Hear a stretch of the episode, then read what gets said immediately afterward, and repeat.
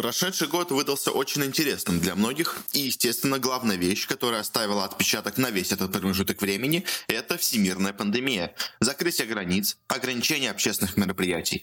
Все это оказало большое влияние на жизнь всех людей в этом году и, естественно, повлияло и на киберспорт, который все последние года как раз и развивался в направлении общественных мероприятий, привлекающих ничуть не меньше внимания, чем различные турниры по традиционным видам спорта. Но как со всеми этими проблемами и сложностями совладали различные киберспортивные дисциплины. Благодаря тому, что разные дисциплины контролируются разными компаниями, можем посмотреть на то, как разные компании реагировали на эти ограничения и как решали наступившие проблемы.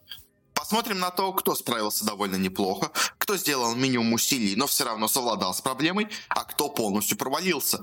Также посмотрим и на то, как менялся интерес аудитории к турнирам в сравнении с прошлыми тенденциями. По базовой логике, больше зрителей должно было начать следить за турнирами, ведь многие люди теперь находились в более удобных для просмотра условиях, работая на дому или не работая вообще. Перед тем, как перейти к конкретным разборам ситуации в разных дисциплинах, пара слов о традиционном спорте.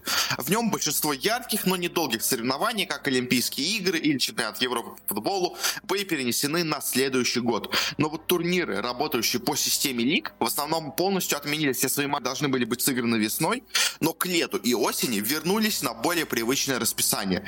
Большинство матчей проходило без зрителей или с небольшим ограниченным их количеством. Довольно популярным стала система пузыря, которую активно использовали в американском спорте. Все команды, все сотрудники и все работающие на матчах люди были изолированы от всего оставшегося мира, в том числе и от своих семей. И далее, живя в такой изоляции, организаторы могут спокойно продолжать все соревнования в обычном режиме, поскольку никто не может заразиться, ведь люди никогда не покидают безопасные зоны, организованные для них. Но давайте вернемся к киберспорту, и первый у нас на очереди Dota 2. И начнем мы, наверное, самого неоднозначного реагирования на текущие сложности с проведением турниров, а именно полного отсутствия всякой реакции и отмена абсолютно всех турниров. Valve с Dota 2 уже долгое время придерживалась полуоткрытой системы, в которой самые крупные турниры проводит сам владелец игры, но и сторонние организаторы также могут проводить соревнования. А также те могут получить специальное одобрение со стороны издателя, и тогда они будут иметь особый статус, дающий очки рейтинга, на основе которых команды приглашаются на главный турнир в году. Естественно, подобный статус турниров в DPC-системе что шифровывается как Dota Pro Circuit, получили только крупные офлайн мероприятия. Сезон 19-20 успел начаться, первые два из пяти турниров были проведены, а вот дальше от издателя последовало самое странное из возможных реакций – полное отсутствие реакции. Организаторы оставшихся офлайн DPC турниров постепенно с развитием опасности пандемии отменяли свои соревнования, а Valve только сообщали, что следят за ситуацией. В итоге, к середине весны, когда стало понятно, что к лету ситуация в мире не исправится, было объявлено, что августовский V International будет перенесен на неизвестный срок. И с тех пор вся профессиональная сцена в Dota 2 оказалась в странном подвешенном состоянии. Никто не знает, когда будет следующий The International, никто не знает, что будет с DPC-системой, неизвестно ровным счетом ничего. Только недавно Valve рассказали, что с нового года перезапускают DPC-турниры, но и самих подробностей пока тоже нету. Valve очень странная по организации рабочего процесса компания, и ей крайне тяжело дается принятие каких-то публичных решений. Вот и здесь они продемонстрировали худшую свою сторону и не сделали почти ничего. Особенно это интересно на фоне другой дисциплины от Valve, которую мы просмотрим позже. И на фоне подобного молчания со стороны издателя на пустом поле турниров получилась интересная ситуация, чье существование во многом было обеспечено фактом открытости турнирной системы в данной киберспортивной дисциплине. Множество самых разных турнирных организаторов стали создавать свои собственные онлайн-лиги. Во многом это вернулось к 2012-2014 годам, когда все турниры, кроме одного, были частными и не имели отношения к издателю. По впечатлениям многих зрителей, турниров получилось даже слишком много, из-за чего у некоторых людей получилось перенасыщение дотой. Неизвестно, смогло бы столько турниров быстро расплодиться, если бы не было бы большего опыта в организации соревнований именно по доте. Подводя итог, как дисциплина встретила текущие трудности, издателю можно поставить смелый 0 из 10.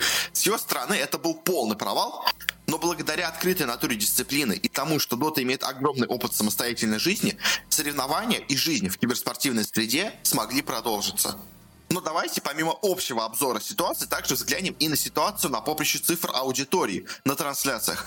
Как и всегда для Dota и последующих дисциплин, мы будем брать информацию с сайта ES Charts, который агрегирует данные обо всех трансляциях, официальных и не очень, турнира на самых разных площадках и языках, за исключением китайских трансляций. Так что с некоторыми дисциплинами могут возникнуть сложности именно из-за Китая, но это, к сожалению, проблемы, которые решить мы никак не можем. Для сравнения, в рамках Dota 2 посмотрим, какие были средние цифры на пяти крупнейших турнирах в прошлые года, какой был тренд на изменения и как он продолжился или нет в этом году. Конечно, свой вклад вносит тот факт, что многие турниры в этом году проходили в формате лиги, а значит и не совсем корректно сравнивать их с недельными лан-турнирами, но другого варианта у нас нету. Особенно это может повлиять на цифру среднего постоянного онлайна на трансляциях, мы исключили из подсчета турнира от Valve, вроде The International и Kiev Major, поскольку их цифры в несколько раз больше всего, что было на других турнирах, и ничего подобного в рассматриваемый 2020 год не было. Также в данном году мы исключили турниры, которые были проведены до начала пандемии, так как мне хотелось посмотреть уже именно на цифры после ее начала. В среднем в 2017 году у нас было 282 тысячи зрителей в среднем в пике и 121 тысяча в среднем постоянно на трансляции. В 2017 году у нас стало 421 тысяча и 150 тысяч. В 2019 году уже было 457 тысяч в среднем в пике и 168 тысяч постоянных зрителей. По средним значениям наблюдается постоянный рост и построив модель общего тренда роста числа зрителей и на его основе сделав прогноз на 2020 год, можно спрогнозировать цифры в районе 562 тысяч жителей в среднем в пике и порядка 193 тысяч постоянных зрителей. Однако реальность оказалась более суровой, и по итогам этого года мы получили цифры в районе 348 тысяч в среднем в пике и 99 тысяч постоянных зрителей. Последнее число сильно упало за счет большего числа матчей в формате лиги, но как мы видим, переход на онлайн-матчи, даже, казалось бы, освободившийся свободным временем у многих людей, не помог собрать сильно больше показателей, чем то, что было у нас в прошлом году прогноз на 2020 год без пандемии и реальность не совпали от слова совсем. У нас идет недочет на 38% в пиковых значениях и на 49% в постоянных зрителей. Крайне печальные результаты, показывающие сильное падение в интересе зрителей к турнирам в этом году.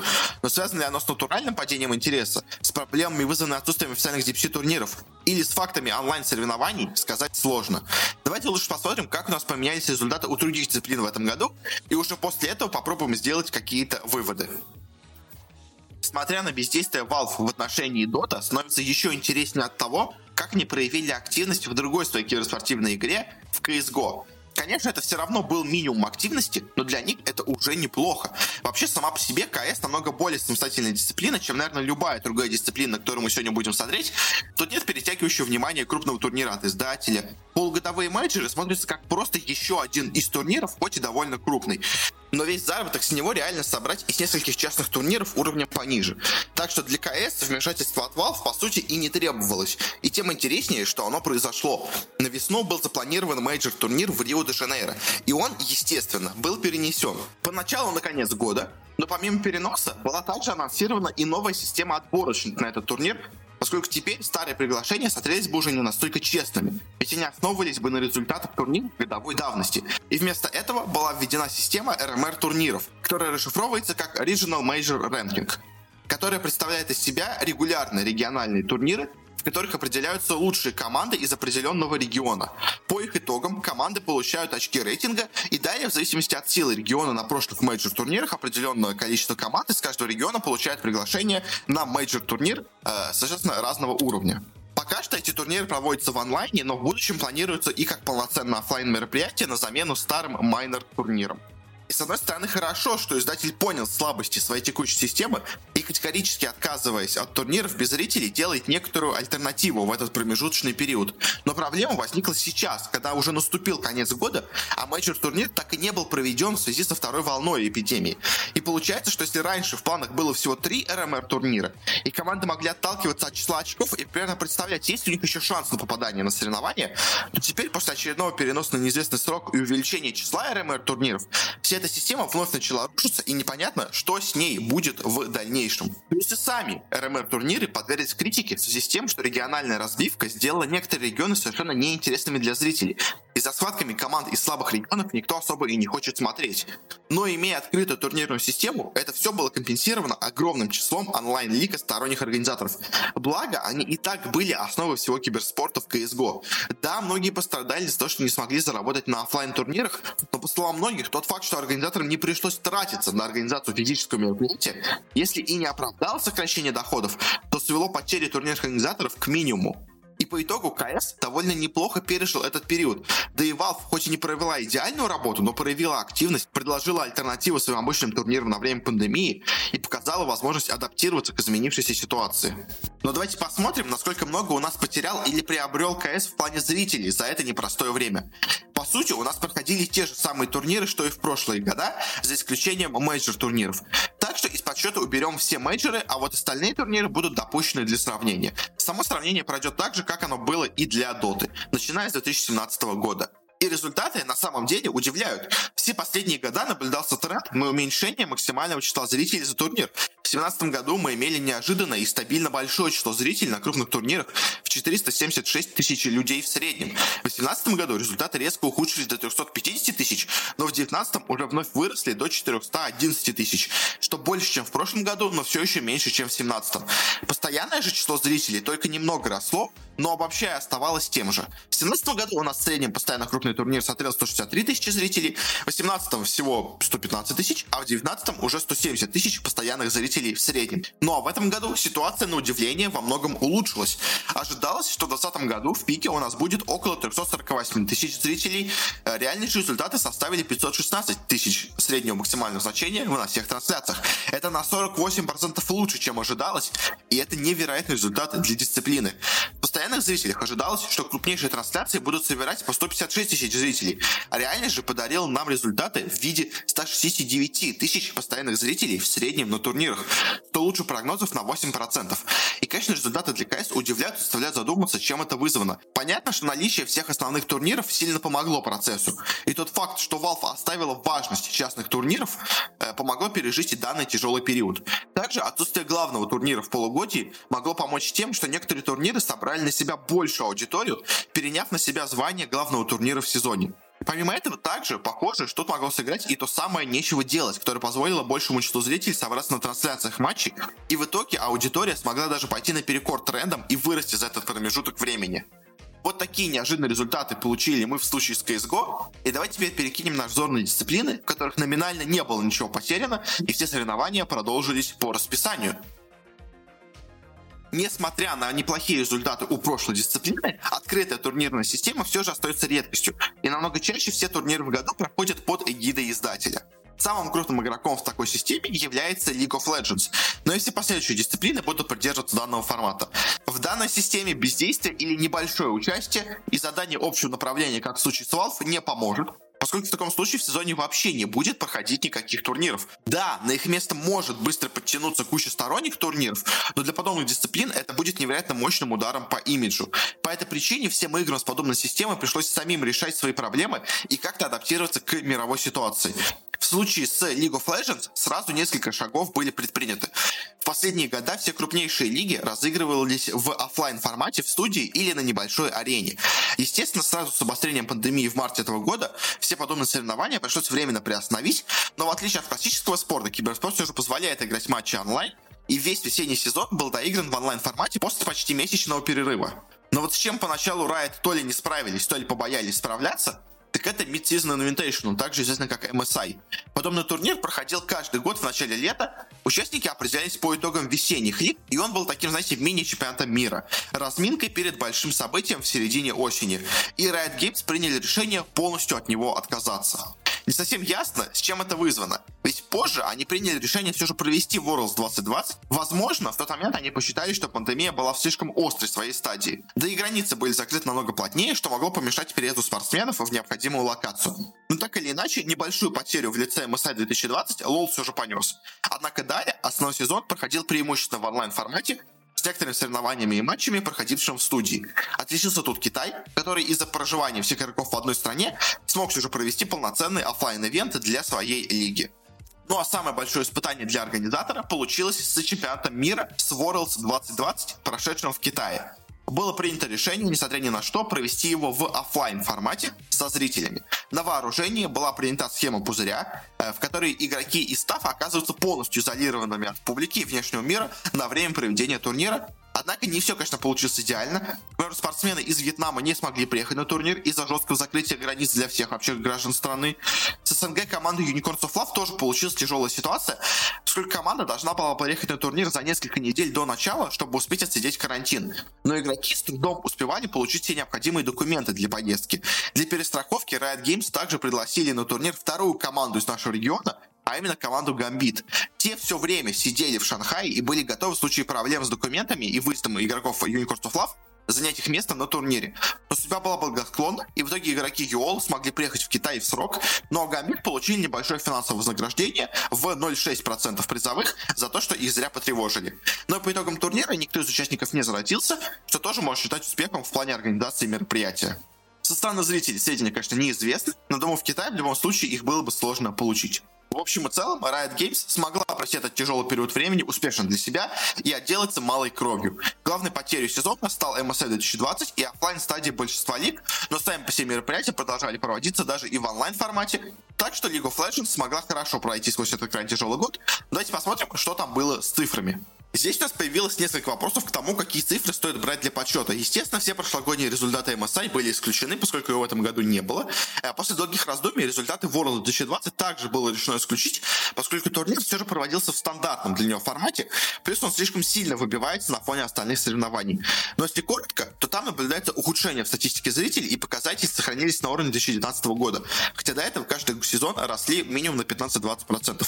В итоге мы решили взять цифры шести региональных лиг за последние года, поскольку именно они пострадали из-за пандемии. Мы взяли весенние и летние сезоны Европы, Америки и Кореи и строили свои результаты и прогнозы на основе них.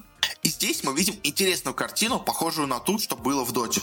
У нас наблюдается большой ежегодный рост в среднем максимальном значении зрителей на турнирах и менее существенный, но все же рост в числе постоянных зрителей. 2017 года у нас среднее пиковое значение было следующим. 472, 528 и 658 тысяч зрителей. По постоянным зрителям число с годами менялось так. 130, 144, 166 тысяч постоянных зрителей. Интересная картина наблюдается внутри самих турниров. Американская лига с каждым годом показывает все более слабые результаты, чем остальные. И если и растет, то очень несущественно. А вот Европейская лига смогла вырасти в более чем два раза. Основываясь на данных результатах, мы предсказали ожидаемое среднее значение для показателей в 2020 году, и для среднего пикового значения оно составило 740 тысяч зрителей, для среднего постоянного числа зрителей оно должно было равняться 184 тысячам. Но реальность сильно превзошла наши ожидания, и по показателям Лига Легенд смогла в этом году вырасти лучше, чем ожидалось. Среднее пиковое значение составило 775 тысяч зрителей, и это на 5% больше от ожидаемого результата. По постоянным зрителям мы получили цифру в 230 тысяч зрителей, и это уже на 25% больше того, что мы ожидали. Если для пикового значения она все еще укладывалась в рамки погрешности при вычислениях, то для постоянного зрителя цифра слишком велика, чтобы быть случайностью. И похоже, что в условиях пандемии люди стали более активно смотреть разные матчи в лиге, а не только парочку самых важных. Это очень интересная цифра, которая дает повод задуматься о том, что поменялось в привычках людей за этот год. Но в общем, как мы можем видеть, Лига Легенд успешно справилась с проблемами, решила сложности с турнирами и в зрительских показателях выступила на ожидаемом уровне по привлечению внимания к самым крупным матчам и привлекла внимание зрителей к большему числу матчей на протяжении турниров. В Overwatch издатель Activision Blizzard использует немного другую турнирную систему. Все профессиональные матчи сконцентрированы вокруг одной лиги с европейскими, американскими, корейскими и китайскими командами, как и в случае с Лигой Легенд, начинались все матчи в офлайн формате с противостояниями в самых разных городах и странах мира. Но в марте, после начала всемирного локдауна, все соревнования после небольшого перерыва перешли в онлайн формат. Все дальнейшие матчи проходили по сети без использования домашних арен. Это наверняка ударило по команд, так как все было подготовлено для данных противостояний. Плюс уменьшился поток заработка с продажи мерча и прочих сопутствующих товаров с данных офлайн противостояний. Как и в случае с Лигой Легенд, в сезоне должен был быть специальный промежуточный турнир с четырьмя лучшими командами на тот момент, но его полностью отменили, даже не став переводить его в онлайн формат. Как и в предыдущем случае, интересно, с чем это связано. С надеждой вернуться к полноценным офлайн ивентам к осени или с отсутствием веры в окупаемость турниров только в онлайн формате. В любом случае, в дальнейшем, в отличие от Riot Games, было принято решение не пытаться провести полноценный турнир с включением максимальных мер защиты, а просто доиграть все матчи лиги и финальный плей-офф стадии в сети. В данном случае возникают, конечно, вопросы к тому, не работали ли игроки в разных условиях из-за пинга, ведь некоторые игроки играют из США, а некоторые и из Китая. В общем и целом, организатор не так уж и плохо справился с мировой ситуацией, но в ситуации, когда вся турнирная система завязана на вас, а инвесторы уже оплатили гигантские взносы за участие в турнире, другого от них, конечно, и не ожидалось. Также стоит учитывать, что финальные матчи были сыграны в онлайн-формате, хотя провести небольшой турнир на 4 команды в офлайн формате представляется лично мне вполне возможным. Riot Games смогли организовать LAN-турнир на 22, на самом деле даже 23 команды, если считать Gambit, а в данном случае Activision Blizzard не совладали с четверкой коллективов. Также в случае выбора формата полностью сетевых матчей, неясно, зачем был полностью отменен промежуточный миссизон турнамент, ведь провести его в онлайн-формате было относительно просто. По цифрам зрителей, статистика доступна только начиная с 2018 года. В том году впервые запустился Overwatch League. Остальные сторонние турниры и международные турниры, вроде World Cup, было решено исключить из подсчетов, так как им нет аналогов в этом году, и они получаются слишком нерепрезентативны. Конечно, со снижением числа лет в расчетах появляется большая степень ненадежности, ведь мы строим все свои подсчеты на основе всего лишь двух периодов, а как мы уже сами видели, иногда третий год задает совершенно другой вектор развития, но тут мы уже, к сожалению, ограничены в данных, так что придется пользоваться тем, что есть. По самим цифрам дела Overwatch League не слишком хороши. Первый год задал довольно высокую планку, однако далее с каждым годом число зрителей неуклонно падало. Начало нового сезона и финальные матчи собирали больше, однако тренд очевиден. По наибольшему числу зрителей трансляции в 2018 году смогли набрать 285 тысяч зрителей, а в 2019 их число уменьшилось до 237 тысяч в среднем. Число постоянных зрителей также падало. Из 127 тысяч в 2018 году их число упало до 103 в 2019. На основе этих данных модель о предполагаемом значении в 2020 году показала, что число постоянных зрителей должно было быть равным 80 тысячам, а в пике турниры должны были бы собирать около 189 тысяч зрителей. Но что получилось по факту? На самом деле все стало еще хуже, и постоянное число зрителей упало до 56 тысяч в среднем, что на 30% меньше ожидаемого. А в среднем в пике на трансляциях собиралось всего по 111 тысяч зрителей, что дало падение в 41% в отношении к ожидаемым результатам. Это просто ужасные результаты для Overwatch, и такое падение наверняка связано с тем, что ранее большая часть к лиге была вызвана ее антуражем, создаваемым реальной сценой и матчами между командами на домашних аренах. А в онлайн-формате данное противостояние уже становились не настолько интересными без былой атмосферы, близко одновременно и к шоу, и к традиционному спорту. И в заключении посмотрим на еще одну дисциплину, курируемую Activision Blizzard. В этом году Call of Duty переживала крупные изменения, и первый сезон обновленной лиги сразу встретился с трудностями. Как и в случае с Overwatch League, издатель продал инвесторам за существенные деньги 12 слотов на участие в лиге. И по изначальному плану, как и в Overwatch, каждый из клубов должен был обладать собственной ареной, где будут проводиться домашние матчи. Но в итоге, после первых встреч, было принято решение перейти на систему с 12 мини-турнирами в городах, к которым относились клубы. На каждой из них играло по 8 команд из 12, но вскоре, как можно было догадаться, даже эта система дала сбой, и на пятой неделе организаторы были вынуждены сначала временно отложить соревнования, а затем полностью перенести их на интернет-рельсы. Прежде турниры по Call of Duty игрались по немного другой системе, которая, впрочем, была не так и далека от того, к чему в итоге пришли организаторы. На протяжении года проводился около четырех промежуточных турниров, а в конце года лучшие команды по итогам прошедших турниров получали места на главном турнире в году. В новом сезоне с введением франшизной лиги система по итогу получилась похожей, но только число промежуточных турниров увеличилось. Но и влияли они на самом деле, по сути, только на посев команд в финальном соревновании по итогам года. Как и в случае с Overwatch, издатель не принял попыток провести ключевые матчи в офлайн формате, полностью перевел их в онлайн. По всей видимости, это было решение всего издательства, и они не стали прибегать к формату пузыря. Но в данном случае и на финальную стадию надо было пригласить большее число команд, что как бы усложняло логистику. Так что тут у меня меньше претензий к организаторам. Но все равно некий отрицательный эффект от таких онлайн-матчей мог повлиять на результаты. Статистика по зрителям была взята только с 2018 года, поскольку у нас имеется недостаточно информации по турнирам в 2018 году, хотя они, конечно же, проходили. Также свой эффект внес и тот факт, что в текущем 2020 году Call of Duty получил намного больше внимания со стороны зрителей за счет более активной рекламы от Activision в связи с запуском новой Call of Duty League. Это наверняка сыграет на результатах данного года, но все равно будет интересно на них посмотреть.